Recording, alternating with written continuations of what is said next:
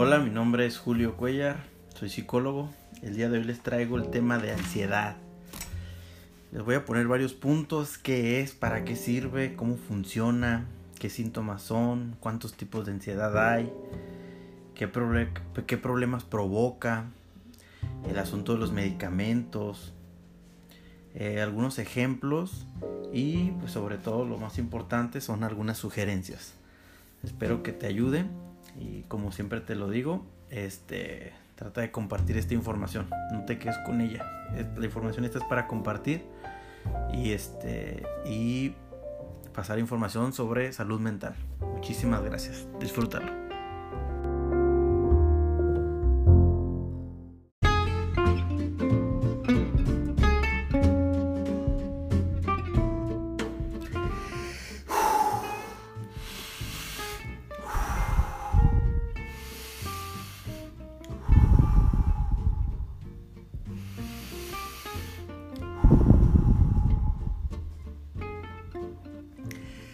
Esto que estoy haciendo es un ejercicio de respiración consciente y se utiliza mucho para los ataques de ansiedad o para la ansiedad en general. Este tema me lo han pedido bastante y creo que en consulta es de los más comunes. Estos últimos años a lo mejor la gente se ha dado cuenta que sí existe y que esta situación a veces los imposibilita a ir a trabajar, a ir a la escuela, a tener algún tipo de convivio, etcétera, etcétera. Pues, ¿qué es la ansiedad, no? ¿O está de moda? ¿Acaba de salir? ¿Qué es, no? Bueno, antes que nada, la ansiedad es un mecanismo de supervivencia. ¿Cómo que un mecanismo de supervivencia? La ansiedad es esta preocupación o este miedo al miedo. ¿Y cómo te puedes dar cuenta que tienes ansiedad o que estás pasando por un ataque de ansiedad? Bueno, hay síntomas que son muy distintivos y muy característicos de esta situación. Algunos síntomas, por ejemplo, pueden ser falta de respiración, dolor en el pecho, taquicardias, puedes sentir mareos también, puedes sentir que las manos te hormiguean o que están frías, puedes sentir mucho calor, sudoración o, el famoso sudor frío, hay tensión muscular, hay brucismo, el brucismo es las, las personas que rechinan los dientes cuando están durmiendo, hay gente que usa guardas y está bien, pero es una, situación psicológica que es por ansiedad.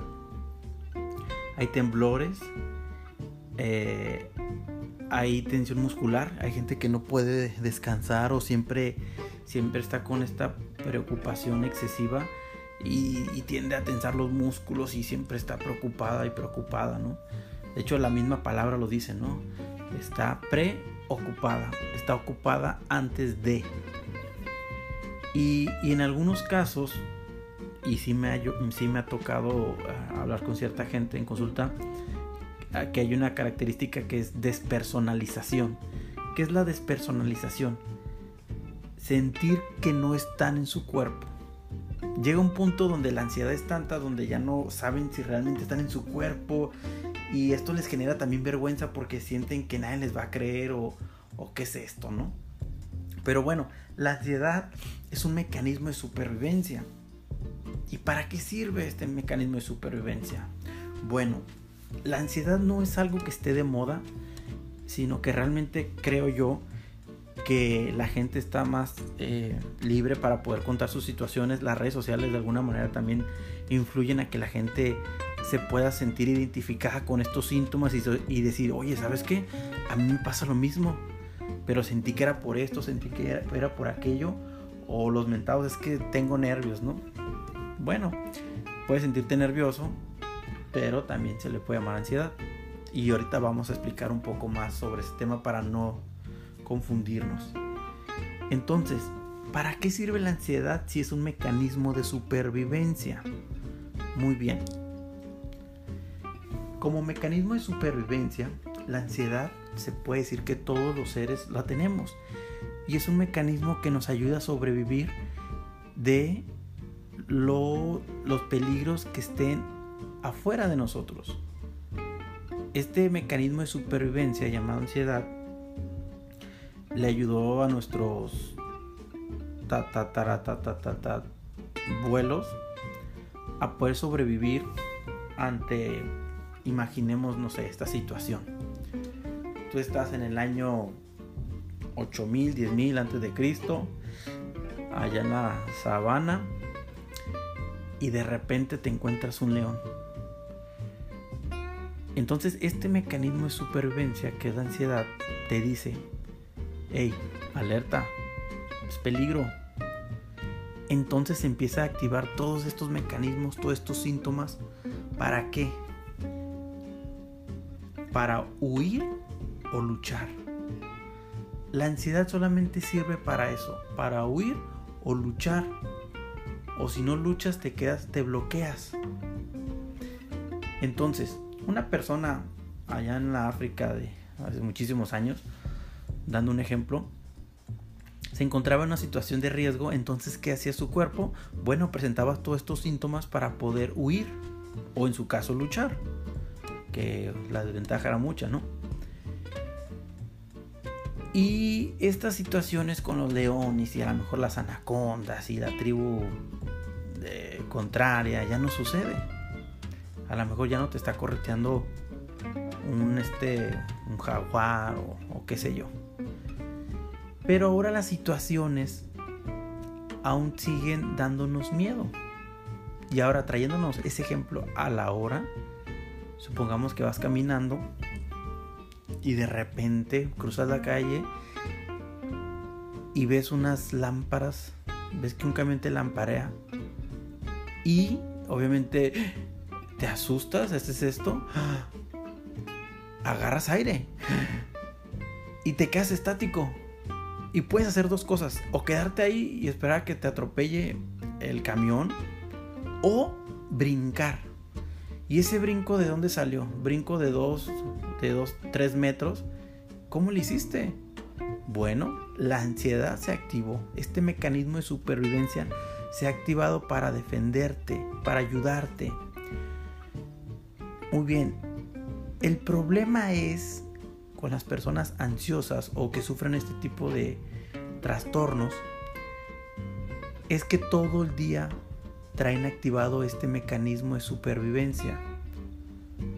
Todo el tiempo o la mayoría de las veces creen que tienen algún tipo de preocupación.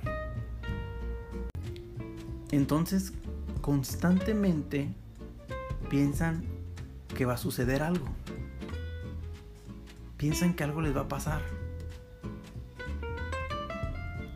Y estos eventos ya no son similares, ya no hay, a lo mejor ya no vives en la selva, pero hay otros eventos que te perturban y te dan miedo.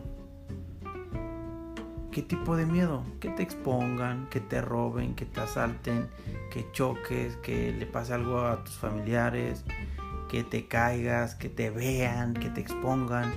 Hay muchísimos, muchísimos ejemplos. Pero es bien importante y te quiero explicar cómo es que funcionan estos síntomas en, en el cuerpo. Empecemos con este ejemplo. Para empezar hay que entender que la mente no sabe distinguir entre la realidad y la fantasía. ¿Y a qué me refiero con esto? Ok, cuando tú estás viendo una película de terror o de suspenso, te da miedo y te asustas y no está pasando nada.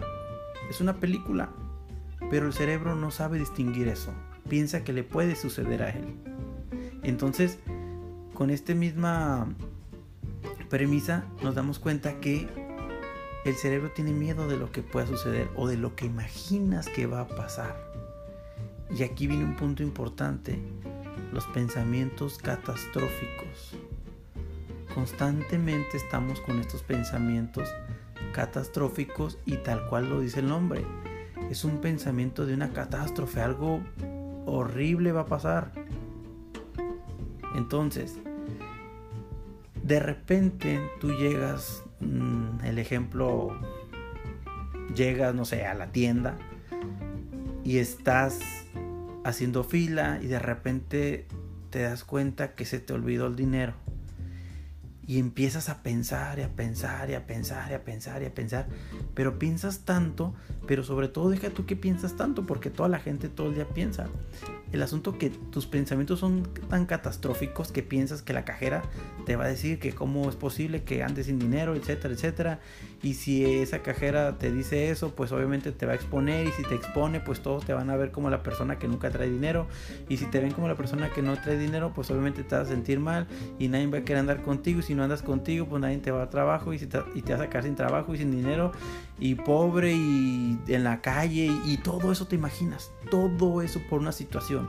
Y esto es, oh, vuelvo a esta parte que es lo mismo, pueden ser situaciones de lo que sea, en el carro, ir manejando en el carro y qué tal si acelero y qué tal si acelero y, freno y choco y todos caen y qué le va a pasar y dónde voy a dejar a mis hijos y etcétera, etcétera, etcétera, etcétera, etcétera, etcétera. Entonces, es un desencadenante, pero me gustaría explicarte cómo funciona a nivel corporal. ¿Por qué sientes falta de respiración? ¿Por qué te duele el pecho? ¿Por qué la taquicardia? ¿Por qué los mareos? ¿O el sudor? ¿Por qué la tensión muscular? Bueno, para, para, ver esto hay que entender que el cuerpo se prepara para luchar o para huir. Entonces, cuando tú empiezas a imaginar alguna de estas situaciones que te estoy exponiendo, el cerebro se prepara y dice, sabes que estamos en peligro. Y le manda la indicación al corazón, corazón, necesitamos que empieces a bombear sangre. ¿Por qué? porque tenemos que oír, hay peligro. Ok, jefe, ahorita empiezo. Y el corazón empieza a latir, ta, ta, ta, ta, ta, ta, ta. Empieza a necesitar más sangre, a bombear más sangre. Eh, siempre pongo este ejemplo a mis pacientes y les digo que ustedes agarren una manguera y pongan el dedo enfrente. ¿Cómo va a salir el agua? A chorro. Es lo mismo con las venas el cuerpo, el corazón necesita tanta sangre porque necesita huir, entonces toda la sangre se recorre y por eso sientes hormigueo en las manos o en los brazos, porque la sangre se está juntando para huir, por eso te pones pálido, por eso hay tensión muscular, porque estás preparado para luchar, luchar contra nada. ¿Y qué pasa con la falta de respiración? Bueno, pues los pulmones dicen, oye, no veo ningún peligro, no está pasando nada. El corazón, ¿cómo no? Tú dale. Entonces, en esta, pues más bien no hay sincronía entre el corazón que late fuerte y ocupa oxígeno de los pulmones y los pulmones. Entonces es cuando empieza a faltar la respiración, empieza a doler el pecho y sentir en, en algunos picos de ansiedad, sentir que te vas a morir porque te falta el aire. Y en estos casos sí necesitan hospitalización, pero ahorita me voy a enfocar en eso. Solamente te quiero contar cómo funcionan estos síntomas en el cuerpo directamente. Por eso te duele la cabeza. Por eso estás constantemente pensando en que algo catastrófico va a pasar. Y esto se le puede llamar pensamiento catastrófico o pensamiento irracional. Creer que algo va a pasar. Y pueden ser muchas situaciones. Aquí es lo importante de acudir a terapia para poder localizar o focalizar cuál es la que te está preocupando a ti. Y hay, hay, bastantes, ¿eh? Entonces, ¿qué, ¿qué pasa con una persona que tiene ansiedad? Les recuerdo, todas las personas de alguna manera experimentamos la ansiedad, pero hay gente que puede tener picos de ansiedad o puede tener un trastorno de ansiedad generalizada. ¿A qué me refiero con esto? Una persona puede ser un... Eh, lo voy a manejar como en tres tipos. El primer tipo es, un transitorio, que es una situación donde estoy ansioso porque mañana voy a ir a un, mi nuevo salón, mañana es mi nuevo trabajo, mañana le voy a pedir mi incremento al jefe, mañana voy a conocer a los suegros, las suegras, no lo sé y te puede generar ansiedad, este, este miedo a ser rechazado, este miedo a que no te den el aumento, este miedo a quedar mal y, pasa. Bueno, ya pasó el evento y, y, ya, se te puede pasar. Entonces eso se puede llamar como algo entre comillas normal. Pero aquí después entra el trastorno de ansiedad generalizada. Muy bien, ahí te va. Y apúntale bien. Si tú padeces esto, te sugiero que acudas a terapia primeramente y el terapeuta te puede valorar para ver si necesitas medicamento o no lo necesitas. Yo en lo personal eh, sí, he mandado a personas con especialista pero, y, sí he visto buenos resultados, pero en la gran mayoría no necesitamos especialista, eh, salvo ciertos casos, ojo. por eso es muy importante que te valore un terapeuta para que puedas saber si necesitas medicamento o no ocupas medicamento. Y muy importante, no te automediques. Hay personas que se automedican o malamente un médico los medica. ¿Y a qué me refiero con que malamente un médico? Ok, un médico no es especialista en medicamentos psiquiátricos. El medicamento psiquiátrico necesita verlo un especialista.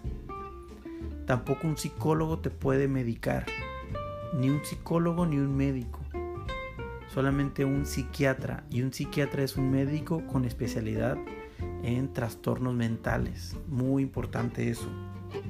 Entonces, eh, regresamos a este punto donde eh, la ansiedad transitoria, por así decirlo, pues es la, la, entre comillas, normal, la que podemos experimentar por cualquier situación o, o vas manejando y el estrés, etc. Bueno, ahorita hablo del estrés y la ansiedad. Entonces, eso puede ser normal. El, trastorno de ansiedad generalizada, ese ahí, ahora sí voy a decir el promedio de en lo que dura. Cuando por lo menos durante la mitad de la semana, o sea, de la semana tienes 7 días y tú 4 días te sientes ansioso, durante al menos 6 meses, ya estamos hablando de una, un trastorno de ansiedad generalizada. Y repito, se puede tratar en terapia y los casos son exitosos. Ve a terapia y el terapeuta te va a decir, ¿sabes qué? Ocupamos medicamento, ve con un especialista, pero no te mediques. Entonces, eh, te sugiero mucho primero consultar a un terapeuta. Eh, en estos casos de la, ansiedad generalizada, pues es una persona que por lo regular se siente con miedo, miedo a todo, miedo a salir, miedo, miedo a, mover el carro, miedo a ir a comprar comida, miedo eh, a, pedir algo, miedo a reclamar algo, miedo al conflicto. Por lo general todo le da ansiedad. Y es muy feo, obviamente vienen estos síntomas. Probablemente no tan fuertes como la falta de respiración o el dolor de pecho en el sentido de que sentir que se vayan a morir, pero sí hay síntomas que les pueden generar malestar. El otro, el otro tipo que les quiero platicar, que es el trastorno de pánico o el ataque de pánico. Este es muy importante y este también, eh, en este, a veces se necesita hospitalización. ¿A qué me refiero con esto? Ok, el trastorno de pánico es el pico más intenso de la ansiedad. ¿A qué me refiero? Ok, tú tienes una ansiedad normal, pero llega un momento donde tienes miedo porque la ansiedad te puede agarrar en cualquier lugar.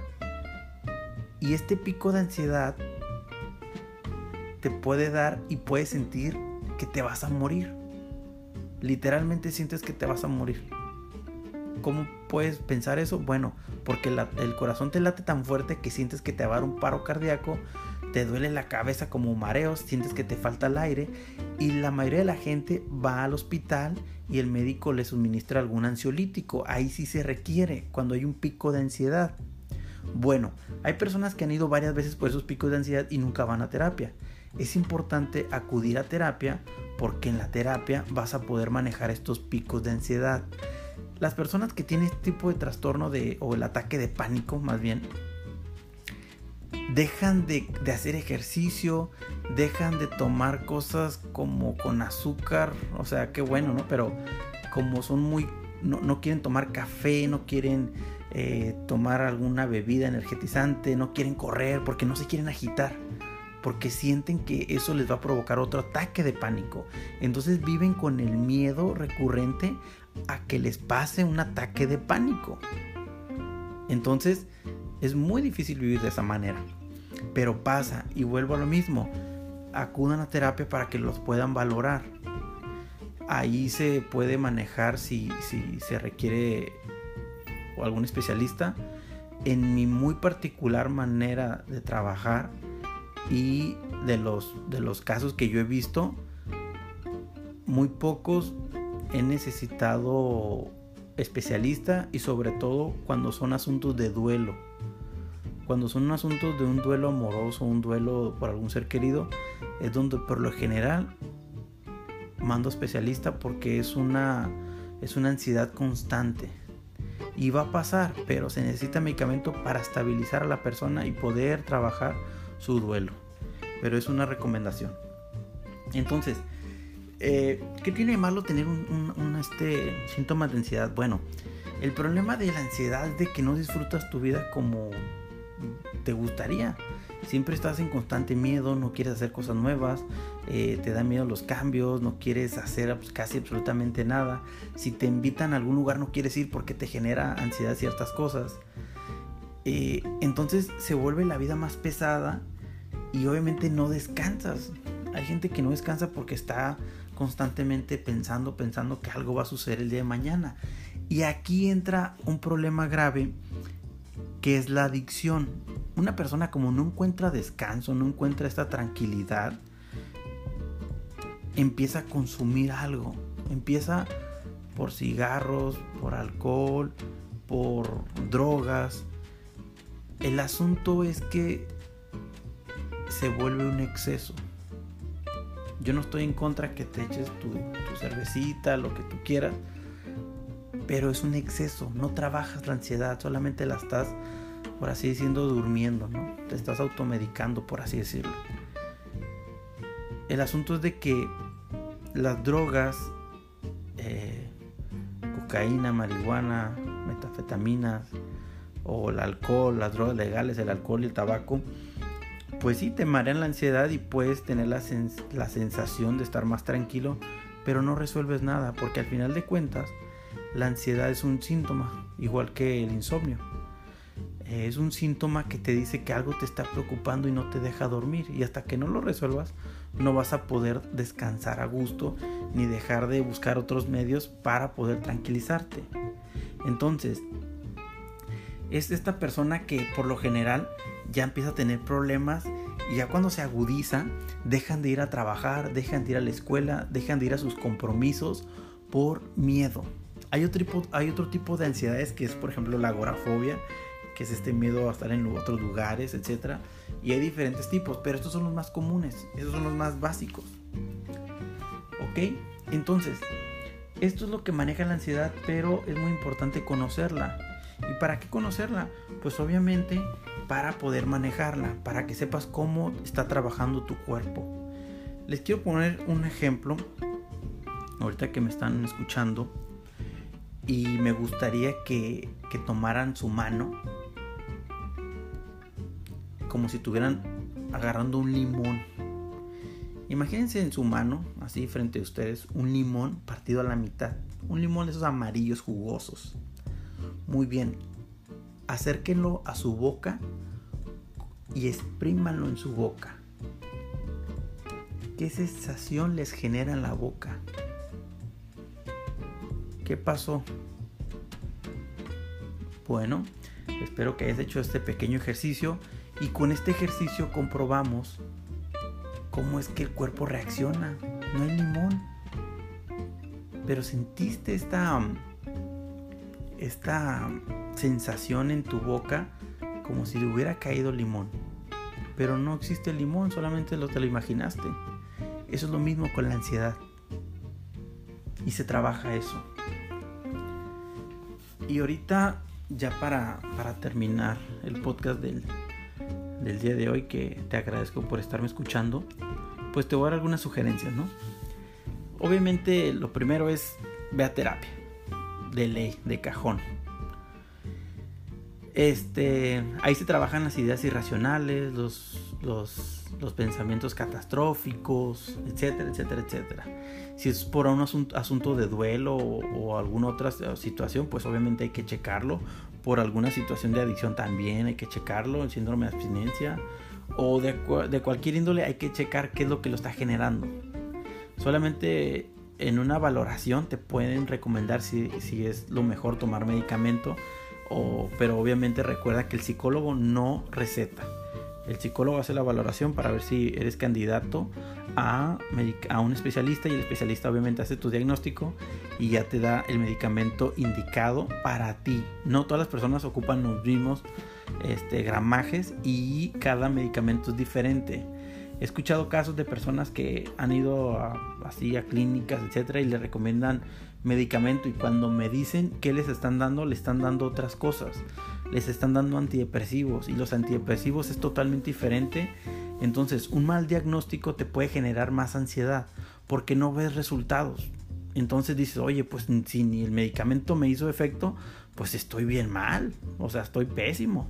Pero no, no estás, no estás pésimo, estás mal diagnosticado. Entonces, regresamos con las sugerencias. Ir a terapia de ley, de cajón este, para que puedas trabajar esas situaciones.